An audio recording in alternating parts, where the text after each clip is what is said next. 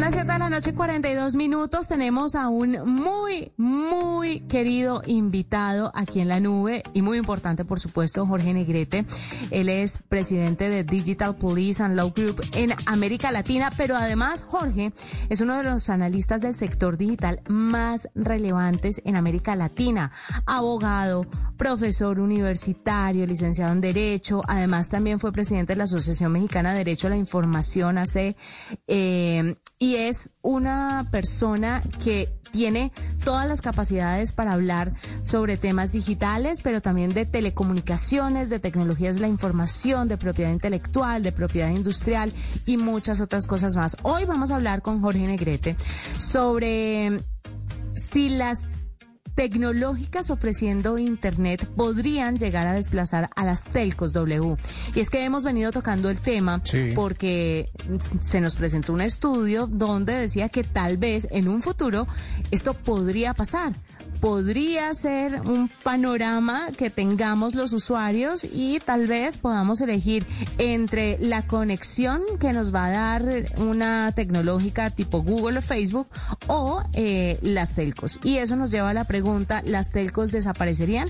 Vamos a ver qué nos dice Jorge sobre el tema. Jorge, bienvenido a la nube, qué dicha tenerlo con nosotros.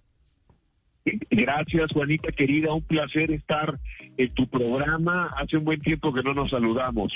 Estoy a tus órdenes. Jorge, hablemos sobre estos proyectos que tiene, por ejemplo, Elon Musk y poner estas redes de satélites que piensan conectar al mundo, Starlink, o el proyecto que también tiene Facebook, o lo que está haciendo también Google, que ha tratado de hacerlo primero con unos globos aerostáticos y luego ya han cambiado eh, el tema porque no les funcionó muy bien la manera y están metiéndose como por otra forma para ver si logran conectar al mundo. Esto se traduciría en una competencia fuerte y clara eh, frente a las telcos? ¿Tendrían algún problema? Mira, eh, en el nuevo ecosistema digital, eh, todas, todas las partes están haciendo una parte de otras empresas. Esto no sucedía antes. Si tú recuerdas, hace 10 años las empresas más grandes del mundo eran las empresas de telecomunicaciones. T-Mobile, Vodafone, Orange, eran las empresas más grandes.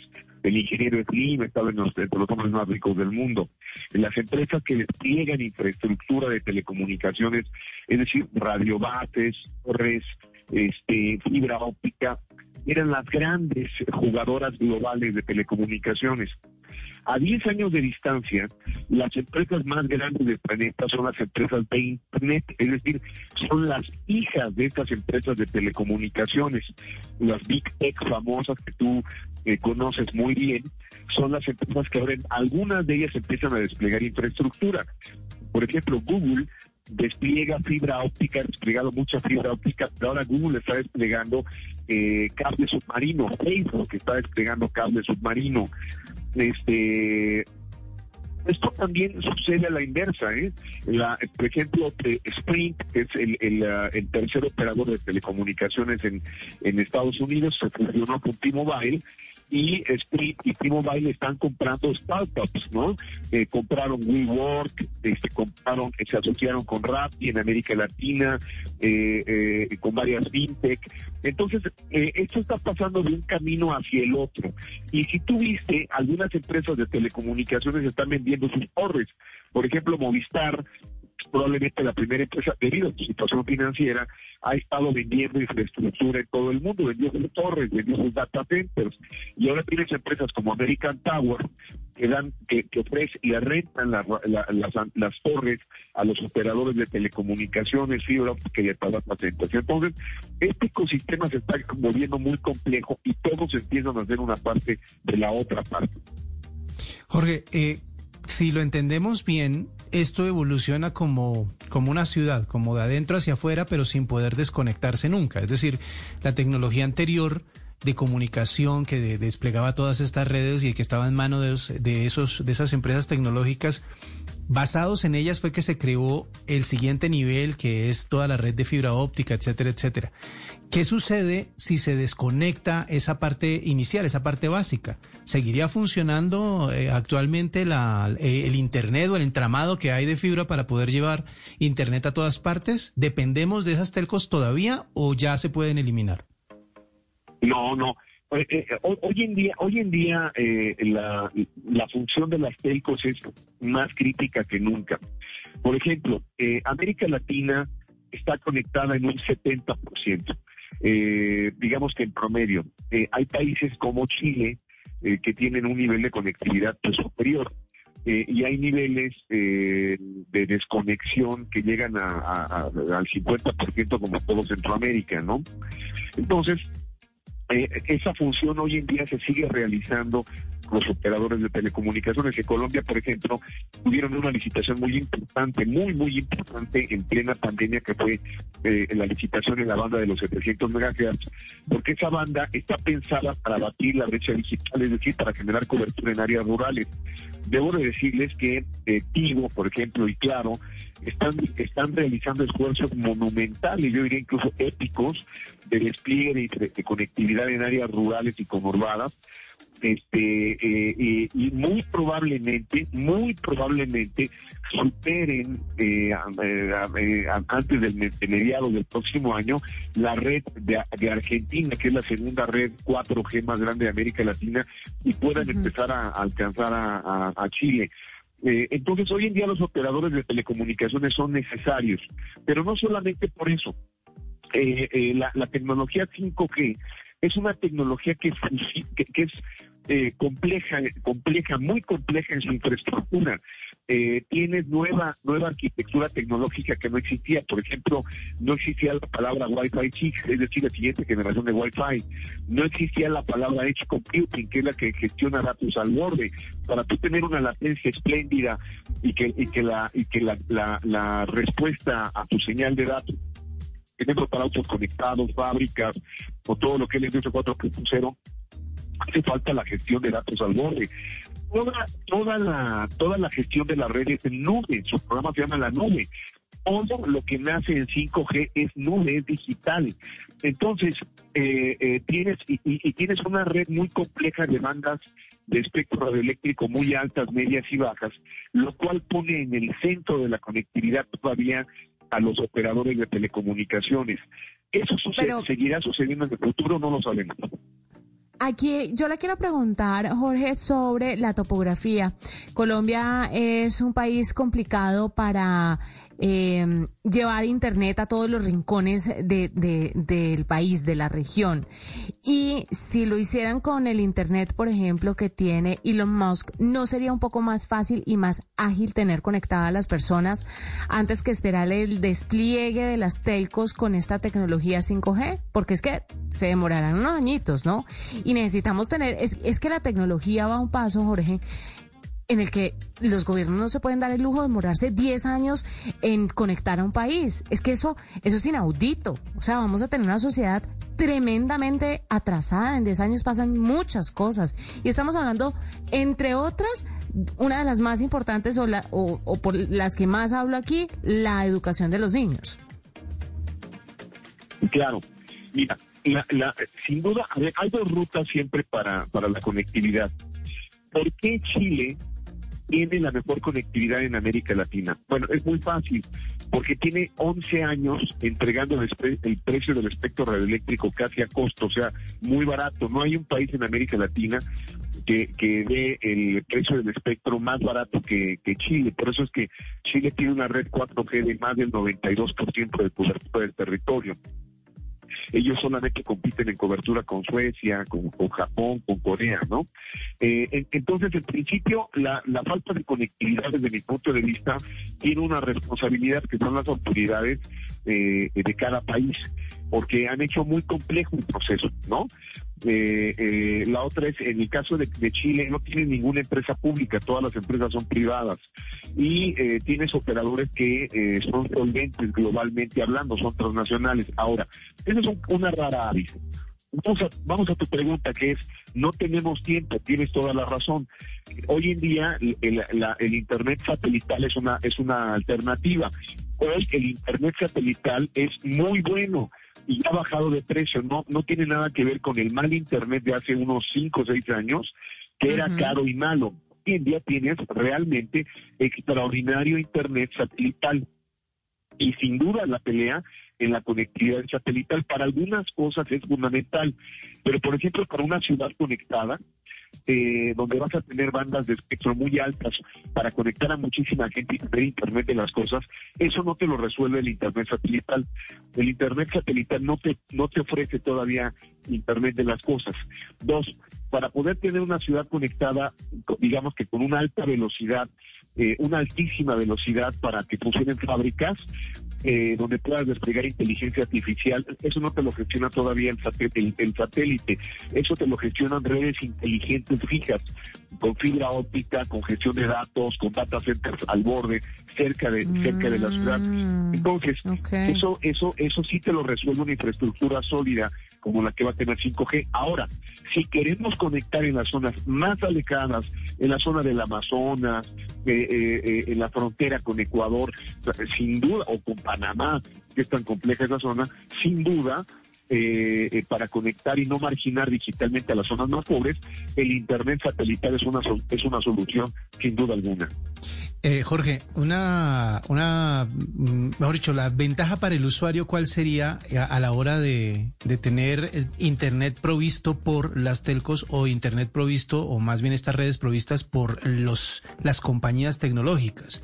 Porque si usted dice que está eh, empresas como Facebook haciendo su propia red, ¿qué ventaja tendría esto? ¿O qué, tendría, ventaja tendría que cada una tuviera su propia red? Mira, eh, eh, eh, lo, que, lo que vamos a ver es una ciencia de la conectividad en función de lo que realmente tú necesites. Yo creo que un Internet industrial muy sofisticado para una gran ciudad, bueno, la, la necesitarán grandes fábricas, empresas, cines, centros comerciales, pero, por ejemplo, para nuestra actividad cotidiana es muy, muy factible que no necesitemos más que una, un gran ancho de banda y una señal estable. Entonces, eventualmente, tomaremos nosotros la decisión si la red móvil es la correcta o la Wi-Fi o la satelital. Cada una se va a ir especializando en, un, en, un, en una función y en un destino. Yo creo que la, la, el momento en el que Elon Musk, en el que Amazon, este, eh, y todos estos proyectos satelitales, OneWeb, eh, eh, decidieron mandar estos satélites de baja órbita fue justamente para volverte generar modelos de negocio nuevos. Por ejemplo, yo sé que un modelo de negocio de OneWeb en su momento antes de que tuviera esta crisis financiera en la pandemia era volverse un mayorista de Internet para venderle a las telcos, a las empresas de telecomunicaciones. Es decir, ellos mismos ayudarle a las telcos a, ser un, operador mayorista y venderles o redistribuirles eh, el Internet que, generaban. Eh, Alquilar los satélites, mejor dicho. Claro, y así, pueden abarcar a esas zonas, a esas zonas, claro. a las que no pueden llegar con la infraestructura, pues que se requiere para tener un internet más potente. Claro, entonces, por ejemplo, en vez de llevar una fibra óptica, digamos, a la zona del Amazonas, de la Amazonia, como, eh, eh, eh, lo que vas a hacer es que un operador telco como eh, Tigo baja la señal satelital, le compra a ellos la señal y la, la redistribuye en, en una radio base o en una red de radio bases más estables y les puede generar esa red gestión de datos con cómputo al borde, etcétera, ¿no?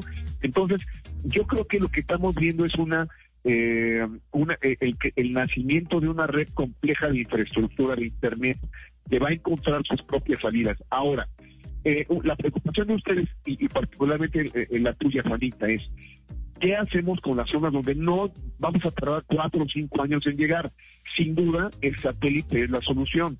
Yo creo que en este momento las empresas satelitales tanto las de baja órbita como las que estamos hablando, como las tradicionales que han hecho un gran esfuerzo de inversión, tienen la solución para generar conectividad inmediata en esas regiones. ¿No? Eso ya pasa ahorita en el Amazonas brasileño, donde han estado eh, literalmente eh, eh, llenando de Internet las zonas más alejadas de Brasil. Brasil en este momento tiene para mí el proyecto de infraestructura de telecomunicaciones más ambicioso en América Latina. Lo están haciendo bien y una de sus alternativas es el satélite como fuente de Internet. Ahora, en el futuro, ¿qué va a pasar? Yo creo que es muy... En el futuro, déjeme, déjeme vaticinarle antes que usted, a ver si estamos eh, eh, sintonizados. Yo creo que las, las tecnológicas se van a volver tan, tan, tan, tan ambiciosas que van a abarcar Internet terrestre, satelital y lo que esté por venir para ganarse todos esos adeptos y no sacarlos de sus compañías. Porque es que tienen todo, Jorge. Tienen entretenimiento, tienen información. Si, si proveen Internet, ¿qué más necesita la gente? La gente ha dejado un poco eh, la televisión por cable, ¿no? Eh, ciertamente hay muchos que siguen conectados a la televisión por cable, pero los que tienen la posibilidad de pagar una plataforma de streaming han dejado de ver la televisión tradicional por irse hacia estas nuevas alternativas. Entonces ahí es cuando uno dice, hmm, esto podría pasar. ¿Estamos o no sintonizados, Jorge? No. Eh, eh, sí, sí, duda, mira, eh, por ejemplo, las telcos, las empresas de telecomunicaciones, ahora te decía, están muchas de ellas vendiendo sus torres. Viste a Movistar que ya vendió sus torres. En toda América Latina ya no tiene torres, vendió sus data centers. Pero está entrando, ojo, ojo, American Tower a comprarle a todo el mundo sus torres y sus data centers. Es que no las empresas de telecomunicaciones eran empresas de infraestructura. Bueno, pues ya tenemos un nuevo actor que, que no que no existía.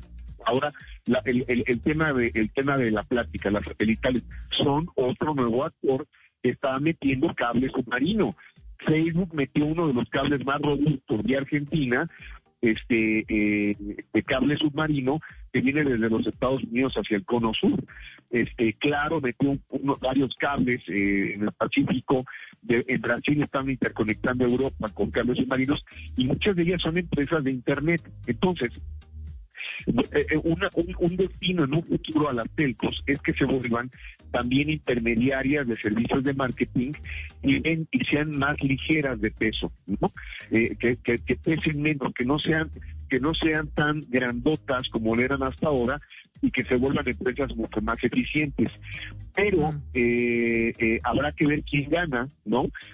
por ejemplo, Amazon, si tú te fijas, ya entendió que no va a competir contra Netflix. Y claro, eh, Video desde un principio se dio cuenta que no podía competir contra Netflix y ambas están vendiendo o revendiendo, si tú te fijas, a Fox, a HBO, a este eh, eh, y, a, servicios de televisión lineal en sus plataformas. Mm, Netflix sí vende programación propia, pero empresas como Amazon o Claro Video son carriers de carriers eh, eh, eh, tienen adentro sí, sí catálogos de, películas, pero en realidad en, un, en una plataforma de Amazon puedes contratar linealmente HBO o, o, este, o Fox o, cualquiera de estas este canal o, Paramount o cualquiera de estas empresas de contenidos lineales de películas. Entonces, estamos viendo una mutación muy grande de los modelos de negocio. Ahora, ¿qué ocasionó todo esto, eh, eh este cambio de modelos de negocio? 4G. Nadie le hace mucho caso a 4G, pero 4G fue la tecnología que permitió los primeros anchos de banda grandototototes y volvió los mercados locales en globales. Recuerda que cuando Barack Obama entró como presidente de los Estados Unidos, entró con un BlackBerry y salió con un Samsung 4.5G. Mm, Cuando Barack Obama entró como presidente, Facebook tenía 200 millones de usuarios en computadoras fijas. Y cuando salió Barack Obama tenía más de 2 mil millones de conexiones móviles. Una, 4G se volvió la madre de la globalidad y de las externalidades de nuevos modelos de negocio. Imagínense lo que va a pasar con 5G va a ser revolucionario, va a ser una cosa de verdad que a muchas personas les va a costar seguir el paso a lo que se viene con esta tecnología 5G. Jorge Negrete, presidente de Digital Police and Law Group en América Latina, gracias por estar con nosotros, por hablar un poco sobre esto. Nos falta mucho más tema, pero pues el tiempo en radio es muy corto y y ya vamos un poco largos. Esperamos en otra oportunidad unirnos y seguir conversando sobre esto. Jorge, mil gracias. Ocho, un minuto. Ya regresamos. Usted está escuchando la nube. Esta es la nube. With lucky landslots, you can get lucky just about anywhere. Dearly beloved, we are gathered here today to. Has anyone seen the bride and groom? Sorry, sorry, we're here. We were getting lucky in the limo and we lost track of time. No, Lucky Land Casino, with cash prizes that add up quicker than a guest registry. In that case, I pronounce you lucky. Play for free at LuckyLandSlots.com. Daily bonuses are waiting. No purchase necessary. Void where prohibited by law. 18 plus. Terms and conditions apply. See website for details.